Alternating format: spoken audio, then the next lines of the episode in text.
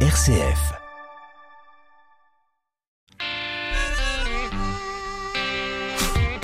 Bonsoir et bienvenue à toutes et à tous dans le 18-19 régional. Il tient un rôle primordial pour la démocratie au sein de notre région Auvergne-Rhône-Alpes. Le CESER, le Conseil économique, social et environnemental régional, conseil qui s'est réuni lundi et hier. Un avis a été rendu notamment sur le plan régional de santé. On va en parler avec notre invité ce soir. Le président du CESER est avec nous dans 10 minutes. Et puis on vous emmène dans les coulisses d'un film d'animation cette semaine sur Léonard de Vinci, dans les coulisses d'un studio qui crée de l'image, le studio Foliascope à Saint-Péry en Ardèche on partira avec Marie-Charlotte Laudier à 18h50 pour ce troisième épisode du feuilleton de la semaine. Et puis votre rendez-vous d'actualité, ce sera à 18h30 en compagnie de Charlotte Mongibaud. Bonsoir Charlotte. Bonsoir Corentin, bonsoir à toutes et à tous. Quels sont les titres de l'actualité ce soir? Elle a une, le nombre de réfugiés ukrainiens en France, il a triplé en une semaine. 15 000 personnes sont arrivées. On ira en Haute-Savoie dans une famille d'accueil. Peut-on encore ou non sauver l'usine Ferropen de la Léchère? Les députés savoyards montent au créneau alors que l'entreprise a fait de bons profits l'an dernier. Ils viennent de déposer une proposition de loi. Et puis on parlera euh, du grand nettoyage de printemps, ramassage des déchets dans la forêt, sur les voies vertes. On s'active près de Privas, vous l'entendrez.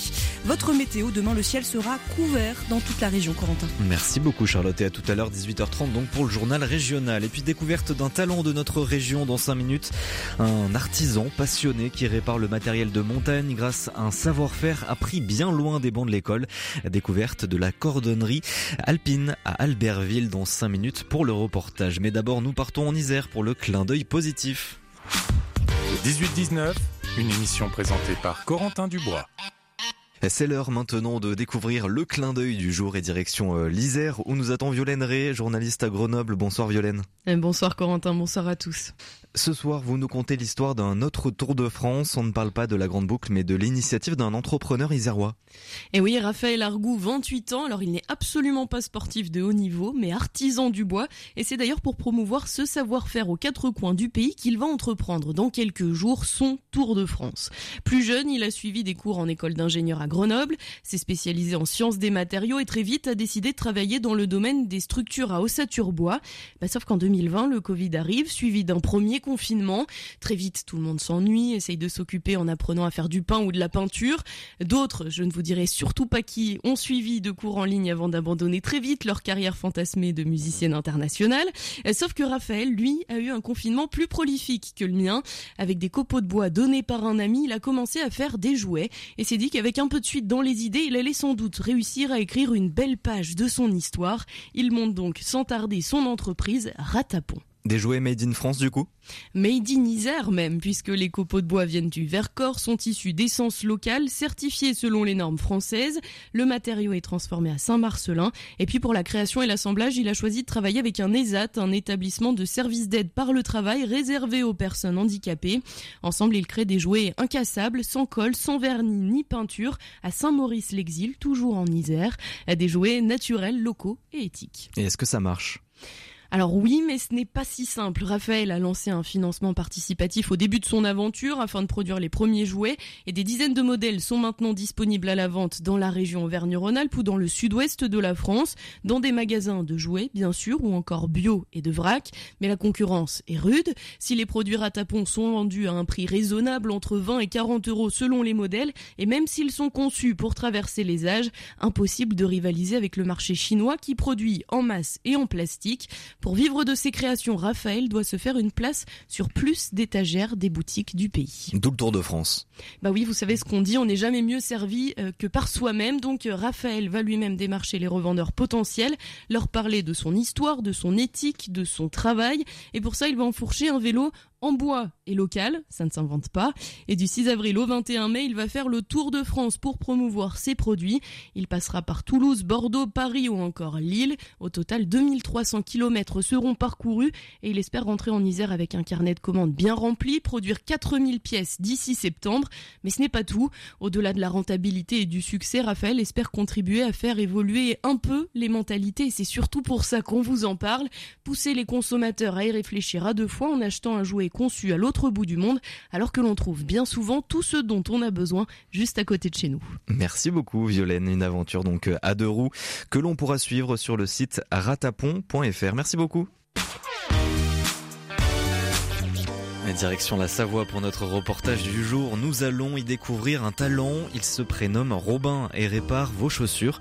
Et toutes vos chaussures, hein, on l'appelle de toute la région car il a une spécificité. En plus des souliers de ville, il prend soin de vos chaussures de montagne et de vos chaussons d'escalade. Anne-Charlotte de Bec de Lièvre est allée euh, à sa rencontre dans sa cordonnerie à Alpine, en Albertville.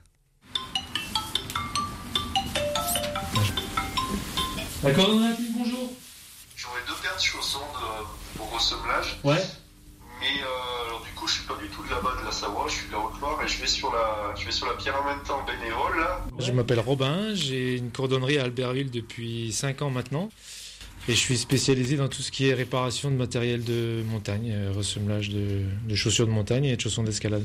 Parce qu'il y a une particularité justement avec ces, ces souliers-là Ouais, c'est un peu spécial, a du matériel spécifique et une technique un peu euh, autre que la cordonnerie, cordonnerie traditionnelle. Bah, après, je fais aussi de la cordonnerie traditionnelle, mais mon petit plus, c'est ça, c'est la réparation de chaussures de montagne, qui demande un peu un savoir-faire un peu différent des chaussures de ville, quoi. C'était votre euh, premier métier? Non, non, je suis en reconversion professionnelle. Ouais. J'étais dans la chimie avant. J'étais euh, technicien de laboratoire et j'avais envie d'un travail manuel et j'ai bah, c'est l'escalade qui m'a fait euh, découvrir ce métier. Euh. je faisais ressemer mes chaussons et j'ai eu envie de faire ça. Euh. J'ai tout un matériel spécifique dédié aux, chaussons d'escalade. C'est une forme dure qu'on met à l'intérieur du chausson pour ensuite le mettre sous presse qui va faire un collage très précis, parce qu'en escalade, on a besoin d'avoir une, semelle très précise et une, finition très, très précise. Euh, qu'on n'a pas, par exemple, sur les chaussures de ville. Euh, voilà, donc ça, c'est une technique aussi euh, particulière au niveau du, collage. Et donc là, par exemple, cette étagère, elle vous sert uniquement pour l'escalade C'est vraiment pour faire les chaussons Avec cette petite machine là qui, qui est une presse. Qui est une presse qui va envelopper le chausson du coup. Donc, imaginer qu'il y a le chausson sur la presse. On a un coussin d'air qui vient tout autour du chausson afin de faire un collage sur toute la semelle très précis et, homogène sur, sur toute le chausson d'escalade. Donc là, le puits, en fait, c'est le, le moule. Ouais, c'est un peu un moule, voilà. Ouais, c'est un peu ça, ouais. Donc il y a toutes les, pointures, et toutes les formes différentes selon les, les, chaussons. Les chaussons qui sont un peu plats, il y a des chaussons qui sont un peu plus cambrés. Monsieur, bonjour. Monsieur, bonjour. Ça, on peut mettre un, un glissoir, là, c'est une pièce de cuir qui va refaire tout le, bah, talon. Et puis celle-ci, celle-ci aussi peut-être.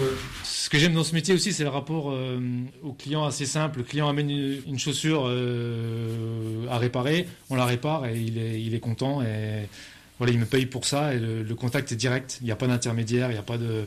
Ça, j'adore par rapport au travail que je faisais avant où c'était très abstrait.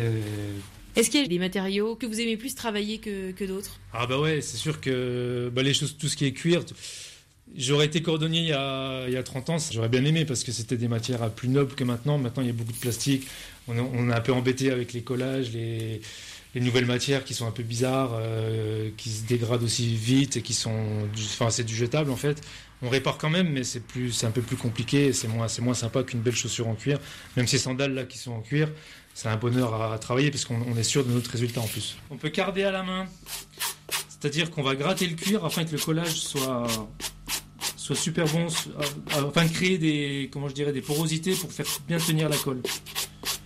Donc je regrette un petit coup avec ma, brosse manuelle.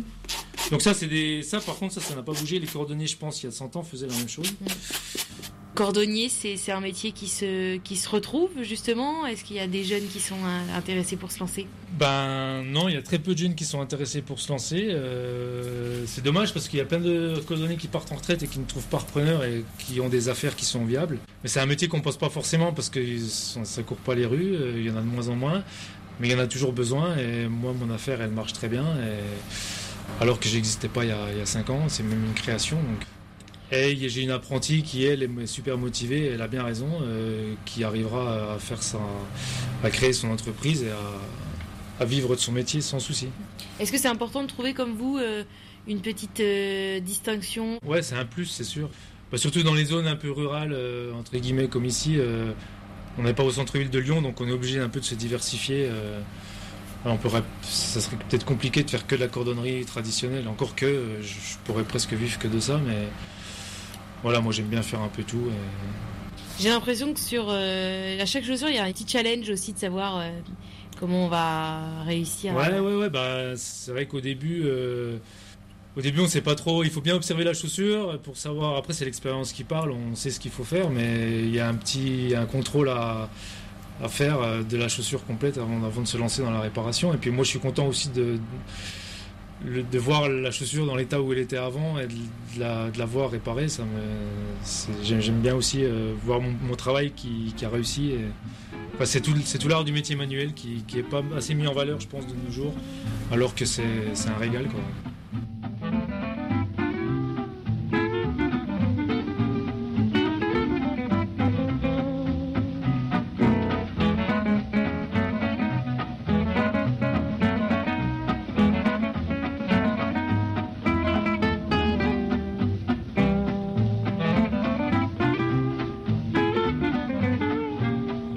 C'était le portrait de Robin Cordonnier qui répare chaussons d'escalade et chaussures de montagne dans sa cordonnerie alpine située avenue Victor Hugo Albertville.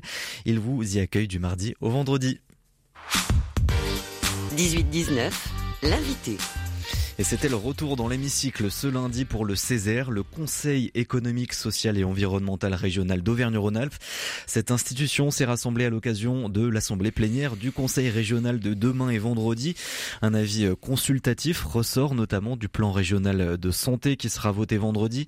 Nous y reviendrons tout à l'heure, mais avant cela, nous allons parler de cette institution qui est la deuxième institution régionale avec euh, le président du Césaire qui est notre invité ce soir. Bonsoir Antoine Quadrini.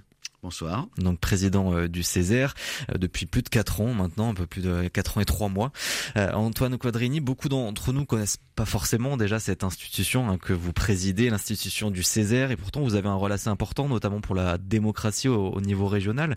Euh, on va pas rentrer non plus trop dans, dans le détail et faire un cours d'éducation civique, mais euh, essayer de comprendre et, et d'expliquer un petit peu votre rôle au sein de la région. Euh, vous avez donc des personnes issues de la société civile qui composent cette assemblée. Tout le monde peut faire partie du, Césaire?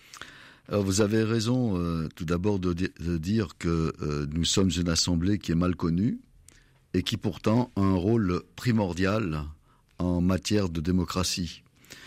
Euh, alors par rapport à la question que vous posez, en fait c'est comment est composée notre assemblée. La richesse du Césaire, c'est d'abord sa composition, et nous avons euh, quelque chose de totalement original, mais qui est une chance unique, c'est de pouvoir mettre autour de la même table les représentants de toutes les catégories d'acteurs et de la population qui, euh, nos territoires. Nous avons euh, nous sommes découpés en plusieurs parties, trois, qu'on appelle des collèges, mais c'est trois parties, avec toutes les catégories d'employeurs qui sont là du MEDEF, euh, en passant par la CPME, en allant jusqu'aux artisans, les agriculteurs, etc., les professions libérales. Nous avons dans un collège 2 tous les syndicats de salariés. Et dans le collège euh, 3, nous avons toutes les, tous les réseaux associatifs, toutes les universités, les grandes écoles. Euh, voilà. Donc nous avons là l'essentiel de ce qui fait les forces vives de notre, de notre région. Et l'idée centrale d'une assemblée constituée comme elle est, c'est de pouvoir mettre autour d'une même table des personnes qui n'avaient pas vocation à se rencontrer en dehors du Césaire et qui doivent traiter d'un sujet. Alors de quel sujet allons traiter allons-nous traiter? Eh bien, nous, nous traitons de tous les sujets qui font la préoccupation première des acteurs de chacun des territoires et des habitants de chacun des territoires. Les acteurs, ce sont qui? Ben, Ce sont les chefs d'entreprise, ce sont les salariés, ce sont les étudiants, ce sont les jeunes qui vont se, se former, ce sont les acteurs culturels.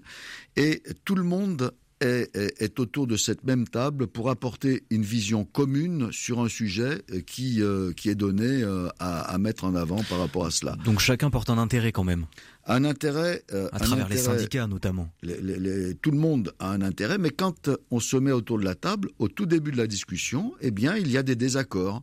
Et l'intérêt du Césaire, qui est véritablement un moment extraordinaire, c'est que de ces désaccords de départ, nous arrivons à cheminer ensemble et à faire des propositions communes sur tous ces sujets de la vie quotidienne, de manière concrète. Comment est-ce que je vais faire pour étudier pour me fermer sur mon territoire et ne pas être obligé d'aller dans une autre région?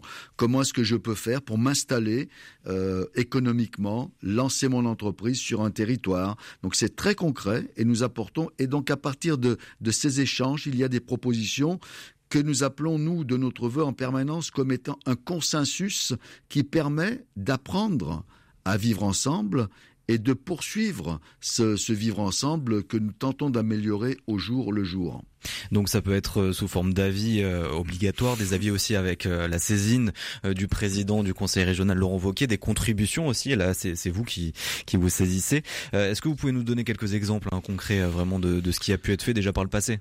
Alors, au-delà des, des exemples, je voudrais ajouter simplement quelque chose sur la question démocratique et, et, et l'intérêt d'avoir, comme dans toutes les régions de France, une assemblée consultative comme la nôtre. Aujourd'hui, euh, les, assemblées, euh, les assemblées comme le Conseil régional, les, élus de la République sont souvent critiqués de mon point de vue, à tort par rapport à leur euh, engagement. Ce sont des élus qui s'engagent au quotidien pour le bien-être et le fait d'avoir une assemblée consultative comme la nôtre qui leur apporte des idées, qui leur apporte des solutions, ça permet de faire un lien beaucoup plus direct entre ces élus et euh, les habitants et les acteurs d'un territoire. Donc, cette démocratie euh, participative à laquelle nous contribuons permet de renforcer quelque chose d'essentiel qui est la démocratie représentative qui est tant mise à mal. Et dans le contexte actuel que nous avons au niveau européen et mondial, je pense qu'il faut que nous puissions tous très fort dire que la démocratie représentative, c'est-à-dire l'élection de nos représentants, eh bien, elle a, comme le disent certains, la moins mauvaise des solutions pour nous permettre de vivre ensemble et établir des règles communes.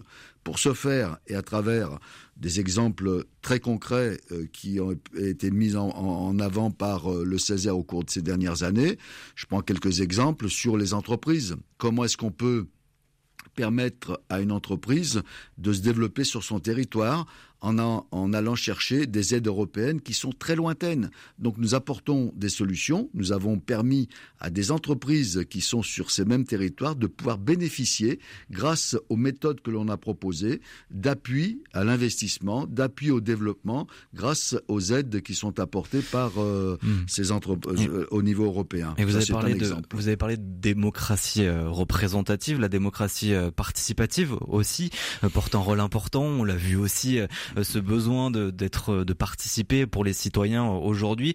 Euh, comment vous, pouvez faciliter à travers certains projets peut-être euh, aussi cette démocratie participative à travers l'institution du Césaire? Alors le, Césaire déjà en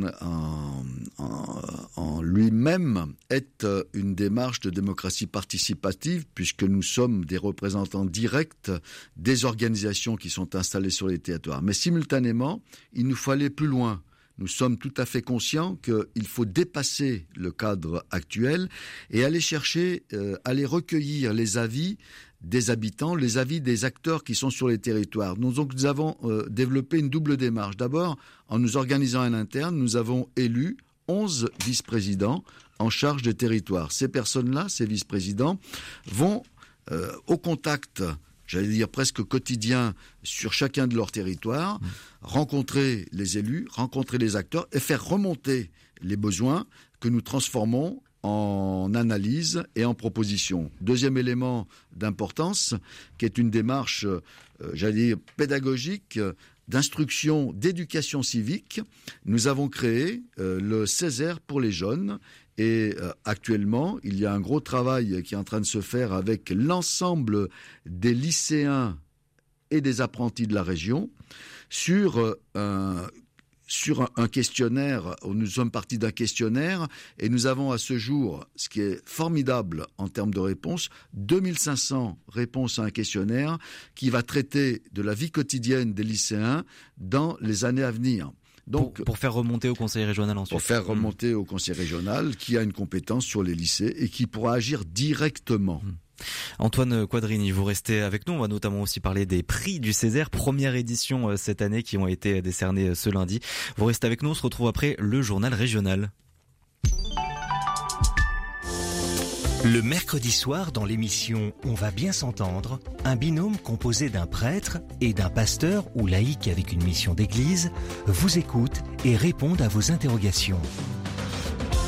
Une heure d'écoute chrétienne de qualité pour se confier et avancer ensemble. On va bien s'entendre, animé par Delphine Krizanovska. C'est le mercredi à 21h sur RCF. 18h30 et vous êtes bien sur RCF partout en Auvergne-Rhône-Alpes. L'actualité présentée par Charlotte Mongibaud. Bonsoir Charlotte. Bonsoir Corentin, bonsoir à toutes et à tous. À la une, le nombre de réfugiés ukrainiens en France qui a triplé en une semaine. 15 000 personnes sont arrivées. On ira en Haute-Savoie à la rencontre d'une famille d'accueil. À la une également, l'usine Ferropène de la Léchère peut-elle encore être sauvée? Certains députés savoyards y croient et viennent de déposer une proposition de loi. Et puis on parlera du grand nettoyage de printemps, mais pas chez vous, dans les forêts, sur les voies vertes. On s'active près de Privas, vous l'entendrez. Votre météo demain, le ciel sera couvert dans toute la région.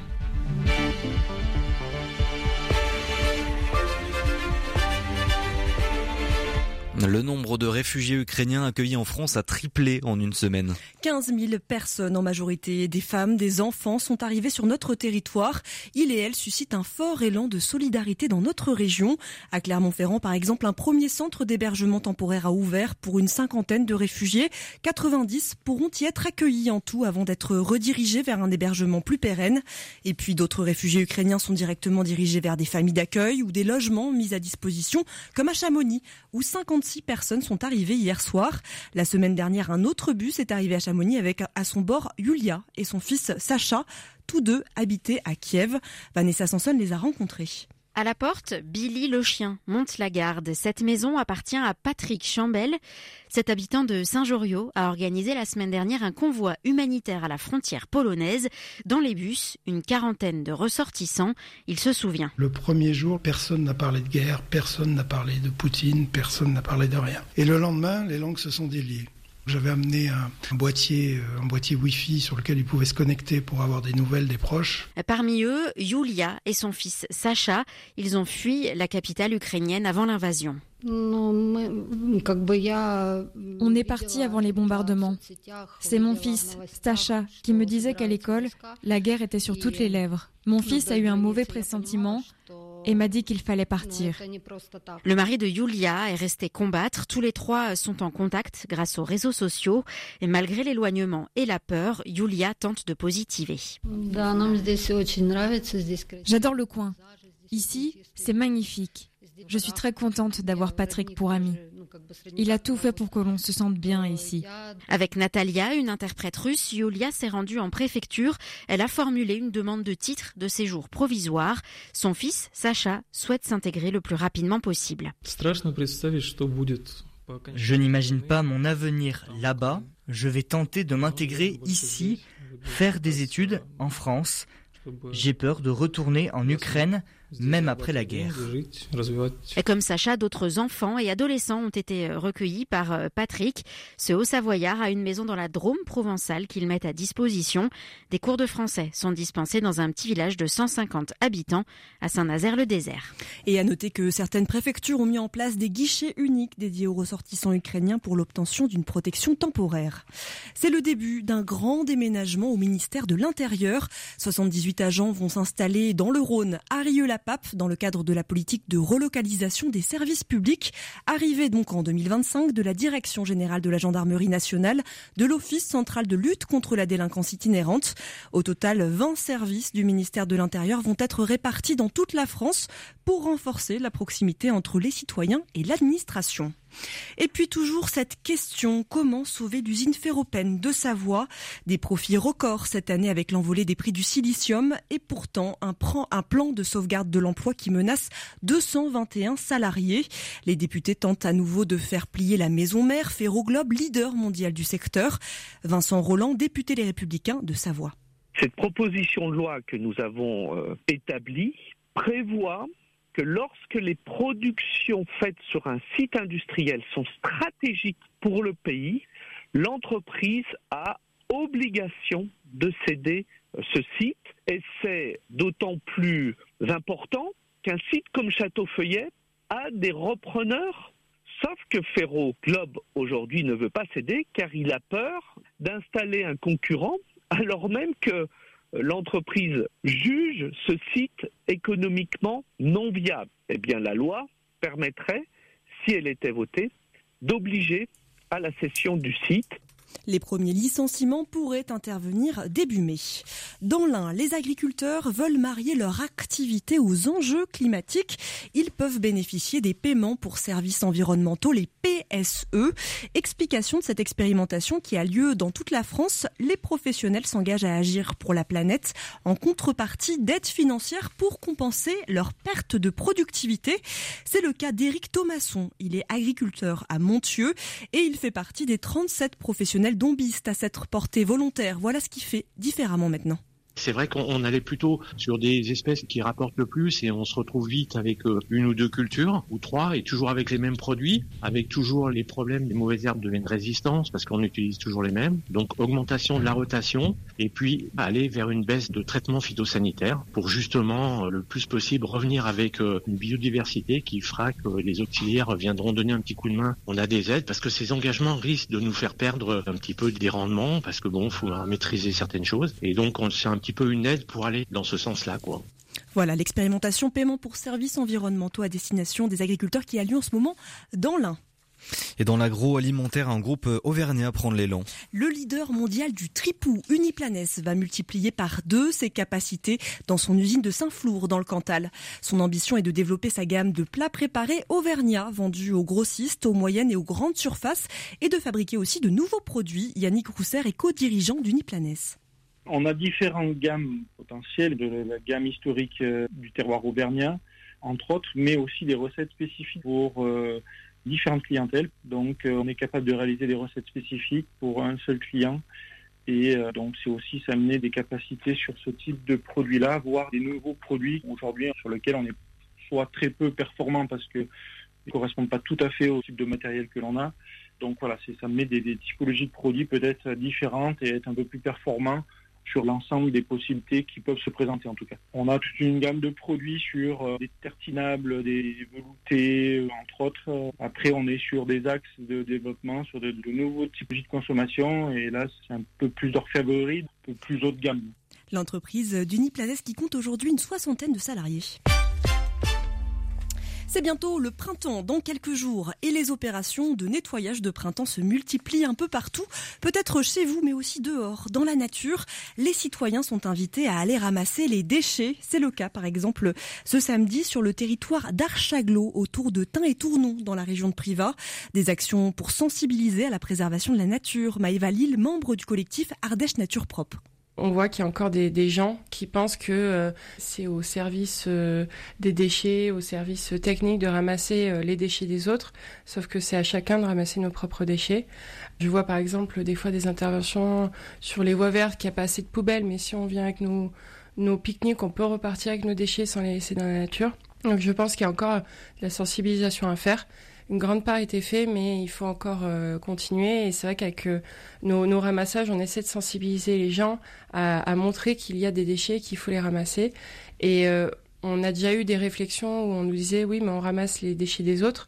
Mais en fait, nous, notre but, c'est surtout de sensibiliser les gens à ça, pour leur montrer que ça existe encore et que c'est pas au service technique, ou au service déchets de ramasser, mais c'est à chacun de nous de participer à ça. Des ramassages ce samedi qui ont lieu en partenariat avec les communes, la Fédération de la pêche, certaines fédérations de sport ou encore l'agglomération de Priva. Pour plus de renseignements, rendez-vous sur leur page Facebook collectif Ardèche Nature Propre. Et puis du nouveau du côté des scènes musicales puisque le festival Jazz à Vienne vient de présenter sa programmation cette année. MC Solar avec l'orchestre des Pays de Savoie, le chanteur pianiste Jamie Cullum ou encore la chanteuse Angélique Kidjo, rien que pour les trois premiers jours. Puis ce sera une déferlante de sons jazzy, groovy ou électronique dans le théâtre antique isérois et dans tout le pays viennois. Benjamin Tanguy, directeur artistique du festival.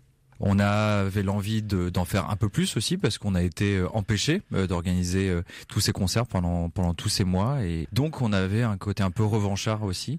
2020, on a été évidemment soutenu par les institutions publiques. Il y a très peu de festivals qui ont organisé un festival en 2021, donc on a été aidé. Donc on s'en sort vraiment très bien sur 2021 aussi parce que du coup le public a été présent. Et donc c'est vrai que 2022 si on parle de chiffres, hein, euh, c'est 190 concerts qui sont répartis sur 37 lieux différents, avec une seule scène payante euh, qui représente 40 euh, groupes sur les 190 programmés. On va avoir une programmation de, de DJ sur la scène du kiosque. Par contre, les DJ s'arrêtent pendant le concert du club et, et, pour, et reprennent en fait à la fin du concert du club. Benjamin Tanguy, directeur artistique de Jazz à au micro de Renault Vol. Lancement du festival cette année, ce sera le 29 juin. Notez aussi que la cathédrale accueillera à nouveau son traditionnel concert gospel. Plus d'informations sur jazzavienne.com. Et avant de passer à la météo de demain, direction les pistes. La station de la Chavade en Ardèche, elle joue les prolongations, car après un week-end de très enneigé dû à cet épisode Sévenol, le ruban blanc des pistes de ski de fond, de luge et de raquettes s'est épaissi, d'où cette ouverture un peu tardive du domaine, un phénomène assez rare dans la station de la Chavade. Et le soleil qui va se cacher un petit peu demain, Charlotte. Oui, un ciel qui commence déjà à se remplir de nuages cette nuit. Et ce sera la norme demain de la grisaille toute la journée et même une légère pluie attendue demain matin en Auvergne et dans la Loire. Les températures, elles, restent hautes, au-dessus des normales de saison. Il fera en moyenne 11 degrés demain matin, 10 à Annecy, 11 à Moulins, 12 à Bourg-en-Bresse, 13 à Privas, 13 à Lyon. Demain après-midi, toujours un ciel gris, quelques éclaircies tout de même à Moulins. Et dans le nord de l'Allier, toujours du vent dans l'Ain, le Rhône, dans les régions de Privas et de Val les températures 10 degrés demain après-midi à Saint-Etienne, 10 au Puy-en-Velay, 11 à Clermont-Ferrand, 13 à Roanne, mais aussi 15 degrés à Lyon, 16 à Valence et 17 à Grenoble.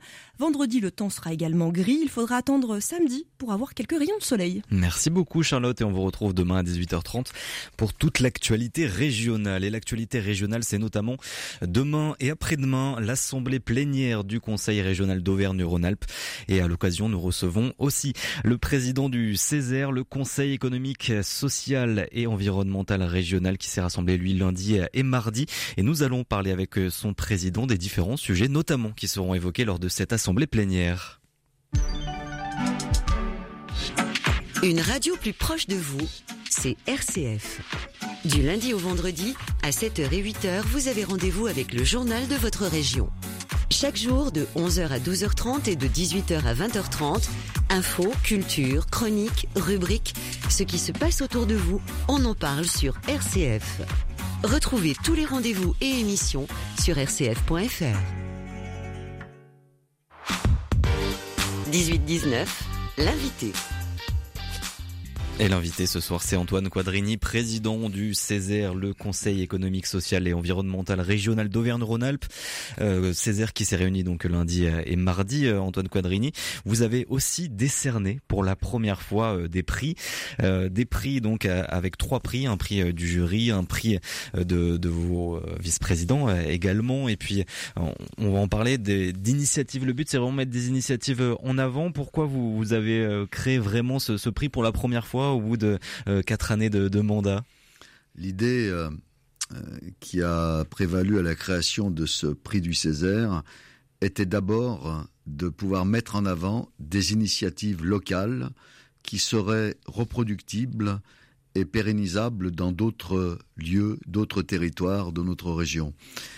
Et je pense que cette idée, elle part du fait que des citoyens des groupes de citoyens, des associations, des entreprises peuvent avoir euh, une idée qui peut être partagée et tout cela pour dire que la société civile est apte à s'engager, apte à faire preuve de solidarité sur un même territoire, d'abord petit, et puis ensuite en élargissant au niveau de la région. Hmm.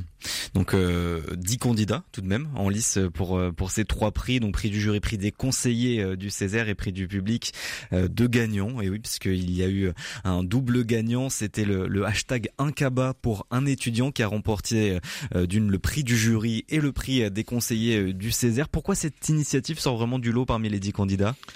Bien écoutez, je, crois que alors moi je n'ai pas pris part au vote en tant que président, mais euh, ce que je peux dire c'est que les dix candidatures étaient à la fois toutes teintées d'originalité, une originalité, euh, euh une qui ont fait preuve de beaucoup d'innovation et puis d'engagement et de solidarité. Vraiment, chacune de ces des projets qui étaient portés était portée par un élan euh, de solidarité en direction des autres, plus particulièrement en cette première année où nous sommes, euh, en, l'espérant, dans une phase de sortie de la pandémie.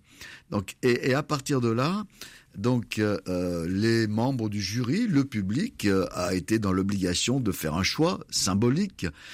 et il y a deux des vœux qui se sont portés sur ce cabas pour un étudiant, sans doute parce que euh, cette initiative s'adressait à une jeunesse en grande difficulté, qui est la jeunesse euh, estudiantine, euh, avec une idée très originale qui consistait à faire en sorte que l'on parraine un jeune avec un moins jeune et que ce parrainage puisse se concrétiser par des paniers alimentaires et des aides à la vie quotidienne. Donc c'est ce qui a sans doute mobiliser le, jury et le public sur, euh, sur ce projet-là.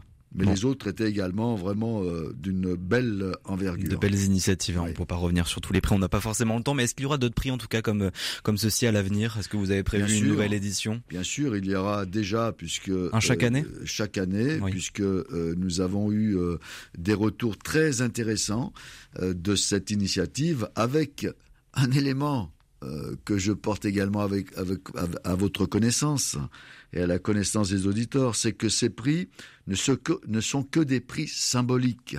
C'est-à-dire qu'il n'y a pas de chèque à la clé.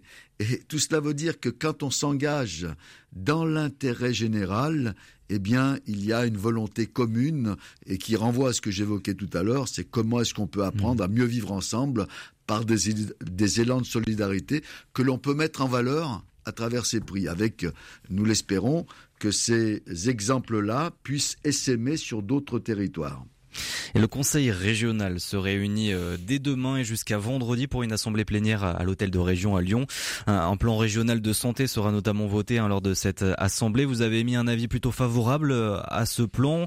Nous recevrons d'ailleurs Laurence Fautra vendredi, la vice-présidente déléguée à la santé.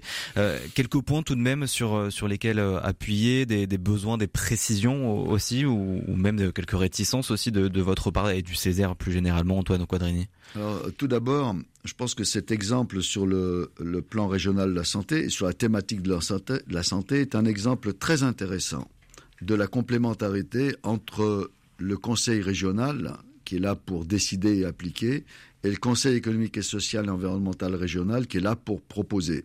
Et on voit bien que dans notre région, on a la chance, nous avons la chance que ça fonctionne bien et il y a une véritable complémentarité entre ces deux assemblées. Pourquoi?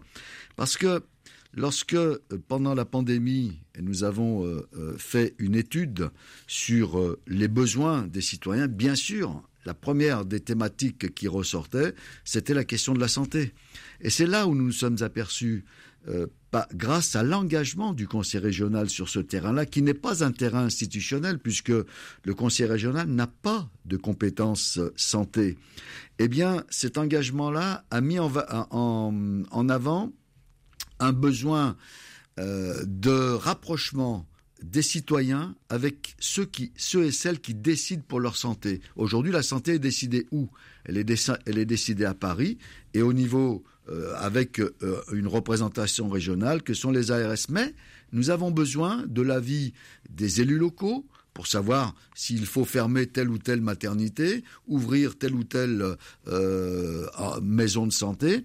Et le conseil régional euh, comme nous l'avions souhaité il y a quelque temps, devient un chef de file sur cette thématique. Et donc comment, comment il agit ce conseil régional? Alors, donc euh, par rapport à, aux propositions qui, euh, qui vont être votées en, fin de semaine, vendredi, il y a d'abord le, le, problème récurrent mmh. que nous tous en tant que citoyens et en tant que malades potentiels nous avons, c'est de trouver un médecin. Et il existe des déserts médicaux, tout cela, tout le monde en convient aujourd'hui, pas uniquement dans les zones rurales, y compris en ville, on ne peut difficilement à un certain moment avoir accès à ces médecins. Eh bien, l'idée euh, qui a été émise par euh, la région, et nous soutenons totalement cette initiative, c'est d'ouvrir des maisons de santé dans les euh, zones rurales en salariant des, des, médecins. Et sur le contenu, on y reviendra vendredi hein, avec Laurence Fautra. Mais est-ce que vous, le Césaire, en, tant que qu'organise institution consultative, vous avez tout de même besoin de précision? Vous avez des réticences sur le plan santé qui a été qui a été présenté? Nous avons des compléments à apporter. Par exemple, euh, sur euh, le fait de, de, salarier des médecins, oui, mais nous disons il faut aller plus loin. Et je pense que nous serons entendus. Euh, il faut aller plus loin en, aidant, hmm. y compris les professionnels de santé qui ne sont pas médecins, type infirmiers, infirmières, sages-femmes, à s'installer et en leur les aidant à financer leur, leur installation. Parce que c'est des, ce sont des équipes pluridisciplinaires dont nous avons besoin sur les territoires. Et bien sûr que le, la cheville ouvrière, c'est le médecin. Mais simultanément, le médecin ne peut pas tout s'il n'a pas une équipe derrière lui. Et cette équipe, il faut l'aider à s'installer. Donc ça, c'est un complément euh, qui, euh, qui va arriver, qui sera, qui sera entendu par le conseil qui sera Entendu, tout à fait. et c'est véritablement là-dessus. Et puis l'autre, mmh. l'autre idée que nous avons émise et qui sera, euh, je pense, également entendu suite à, nos différents échanges, c'est que nous avons besoin de médecins généralistes, mais simultanément de médecins spécialistes. Et ces médecins spécialistes, euh, qui peuvent difficilement s'installer partout, euh, nous avons proposé qu'il puisse y avoir des consultations mobiles pour que les spécialistes se euh, passent d'un village à l'autre. Donc tout cela, je pense, ce sont des compléments qui vont dans le sens de l'intérêt général, de l'intérêt des populations qui sont sur ces territoires. Et je pense que c'est quelque chose qui, euh, qui, sera, euh, qui sera entendu. Hmm. Euh, malheureusement, on n'a pas le temps de, de, démarrer un autre sujet, Antoine Quadrini, mais euh, on peut retrouver tous ces sujets à, travers eh bien les, les, consultations, les avis que vous donnez, les contributions. Euh, tout est disponible. Hein. Vraiment, c'est important aussi pour voir un petit peu votre rôle et, aussi celui du Conseil régional, comment il peut être appliqué ensuite. Donc, on, on donne rendez-vous à nos auditeurs pour des sujets qui les concernent vraiment au niveau local sur le site du Césaire, césaire.auvergne-rhône-alpes.fr. merci beaucoup, Antoine Quadrini, d'avoir été avec nous. Merci à vous. 18-19, le feuilleton de la semaine troisième épisode du feuilleton euh, ce mercredi. Nous sommes en Ardèche, à Saint-Péret, non loin de Valence, une région qui grouille d'entreprises liées au cinéma d'animation. Marie-Charlotte Laudier poursuit sa visite de Foliascope, un studio d'animation qui tourne actuellement un film dont la sortie internationale est prévue en 2023. The Inventor, le nom français n'a pas encore été euh, trouvé, qui sera consacré donc à la vie de Léonard de Vinci, précisément ces dernières années passées en France. Suivez le guide, c'est Ilan Uroz, dirigeant de Foliascope. Là, on se trouve au département, vous l'entendez sans doute, euh, armature. Alors, les armatures, c'est très particulier. On a une équipe quasiment exclusivement euh, espagnole, euh, sauf Marie qui est française. Mais notre chef armaturiste, Oscar Rodriguez Cid, il vient d'Espagne et il coordonne un petit peu toutes les machines que vous entendez qui taraudent, qui travaillent le métal. Les armatures, qu'est-ce que ça donne à l'image en fait? Alors, à l'image, ce sont des squelettes mécaniques qui utilisent des tout petits engrenages, des toutes petites rotules et qui sont le squelette animable des personnages.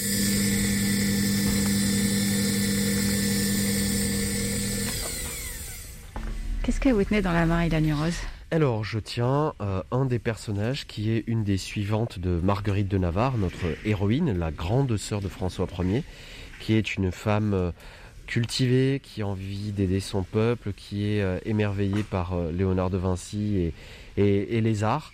Et là, on a une de ses suivantes, en fait, et on a une armature avec des toutes petites parties. Donc, on simule finalement le genou, mhm. les pieds, et donc les mouvements du pied, ainsi de suite, le bassin qui peut tourner. Et en fait, on peut donner n'importe quel mouvement. Donc là, je vous figure quelqu'un qui est en train d'exécuter un pas de danse avec la tête qui va vers l'arrière. Et tout ça, ben, vous le voyez, c'est de la soudure, de l'orfèvrerie.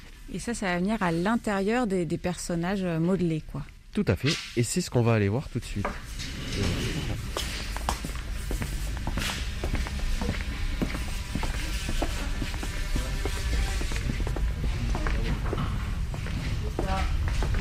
On a vu les armatures, là on est au moulage. C'est ici que avec les armatures, on va faire un moulage autour de ces armatures en latex, en silicone parfois pour les bustes et tout ce qui est visible, mais aussi les têtes qui sont fabriquées en résine, qui sont dures. On les, les bichonne, on les assemble, on les peint.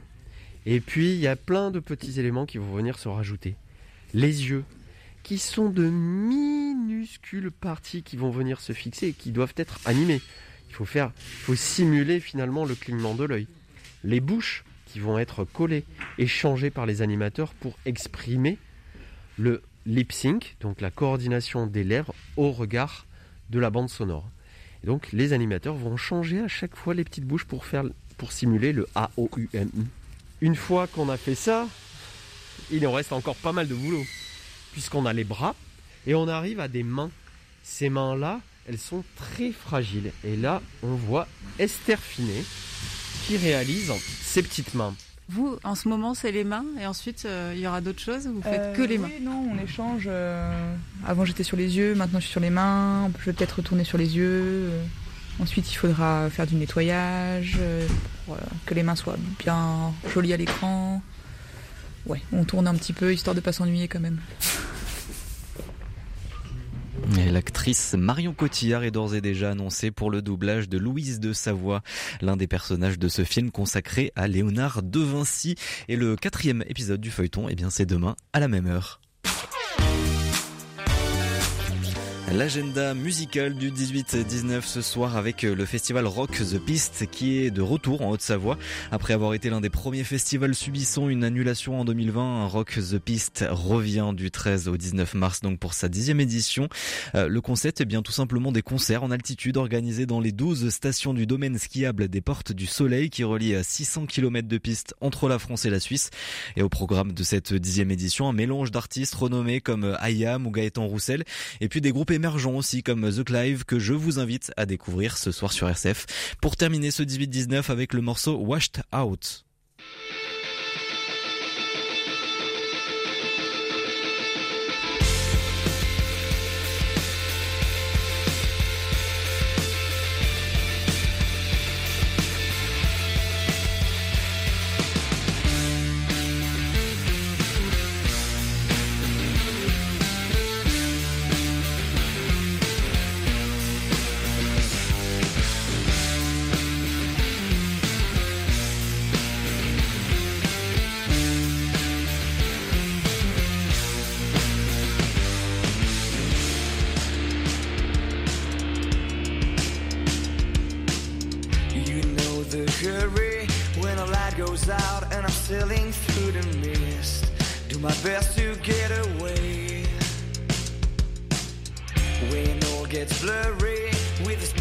Doubt, feel the clenching of my fist.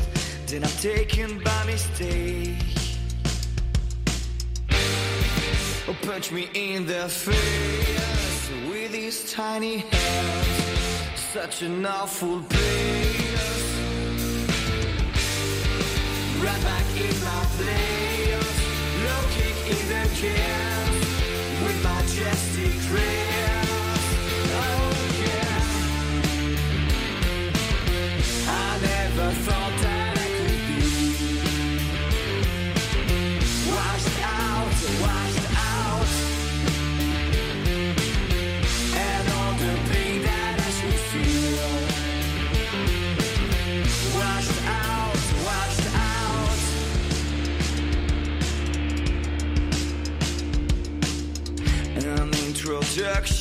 would be nice. In fact, I'm clever and I'm in pain. Can you tell me who you are?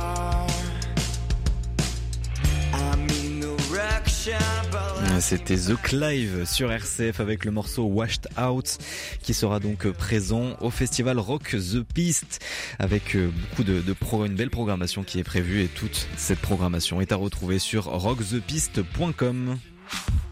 Et c'est la fin du 18-19 régional. Merci à toutes et à tous de nous avoir suivis. Merci à toutes les équipes de RCF en Auvergne-Rhône-Alpes qui ont participé à cette émission, à Benoît Lotte qui réalisait l'émission. On se retrouve demain à 18h10 pour eh bien, un nouvel invité. Bien sûr, toute l'actualité régionale. Tout de suite, c'est l'actualité nationale et internationale présentée ce soir par Étienne Pépin. Très belle soirée à vous et surtout prenez soin de vous.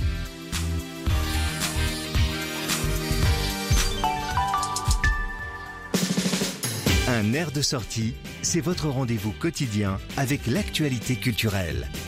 Bruno Fuma, accompagné de ses chroniqueurs, vous propose de découvrir ce qu'il faut voir, visiter et écouter. Un air de sortie, c'est du lundi au vendredi à 12h30 sur RCF.